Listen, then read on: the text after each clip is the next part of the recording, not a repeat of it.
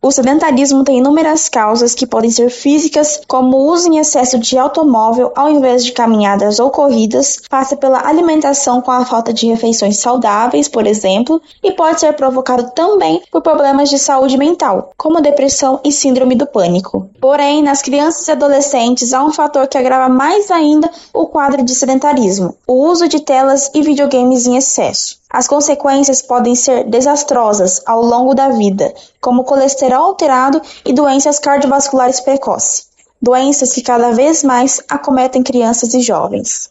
Os tratamentos contra as doenças provenientes do sedentarismo na fase infantil e adolescente podem ser vários, como explica o endocrinologista pediátrico e professor do Departamento de Puricultura e Pediatria da Faculdade de Medicina da USP em Ribeirão Preto, Rafael Delroy Liberatório. Ele cita o serviço realizado pelo Hospital das Clínicas da Faculdade de Medicina da USP em Ribeirão Preto, que ajuda a tratar essas crianças com doenças precoces devido ao sedentarismo. Toda vez que se detecta um problema de colesterol, a gente inicialmente avalia se o problema não é genético, ou seja, se não é familiar, uma doença familiar, afasta as doenças que podem causar uh, aumento de colesterol em crianças, principalmente diabetes e problema na tiroide. No Hospital das Clínicas, uh, de uma forma geral, o pediatra orienta que se implemente uma vida ativa para crianças desde o início da vida. Brincar, uh, andar de bicicleta e redução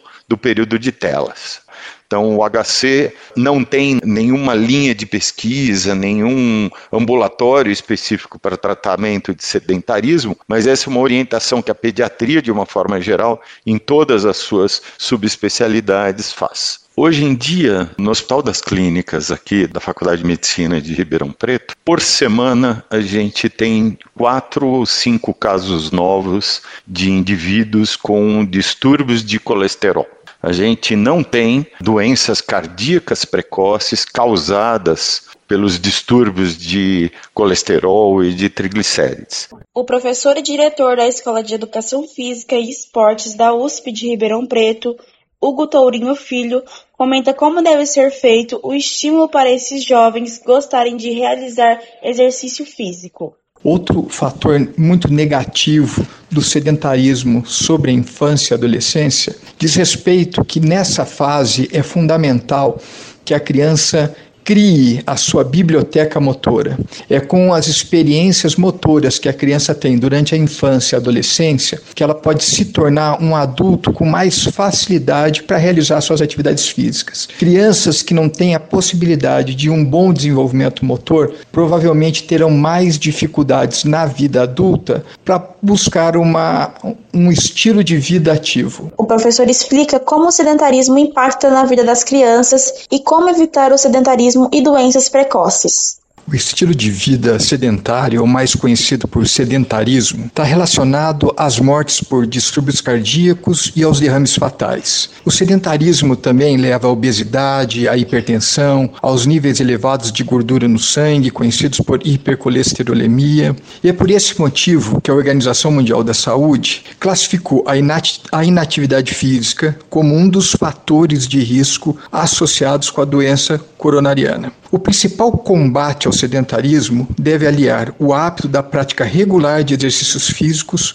com uma alimentação adequada. Infelizmente, o sedentarismo não é um, um, fato que ocorre hoje apenas na idade adulta. Se observa hoje em grande escala esse problema também na infância e adolescência. O grande problema é que essas crianças, a partir desse estilo de vida inativo, passaram a desenvolver as mesmas doenças que o sedentarismo provoca na idade adulta, ou seja, obesidade, hipertensão, níveis elevados de gordura no sangue, diabetes do tipo 2, isso impactando de sobremaneira sobre a qualidade de vida dessas crianças. Acabamos de ouvir o professor e diretor da Escola de Educação Física e Esportes da USP, Hugo Tourinho Filho, e ouvimos o professor do Departamento de Puricultura e Pediatria da Faculdade de Medicina da USP, Rafael Delroy Liberatório, ambas de Ribeirão Preto. Eles falaram sobre as causas e sintomas do sedentarismo e explicaram o que cada unidade realiza para auxiliar essas crianças com doenças precoces. Kaelane Olive, Rádio USP.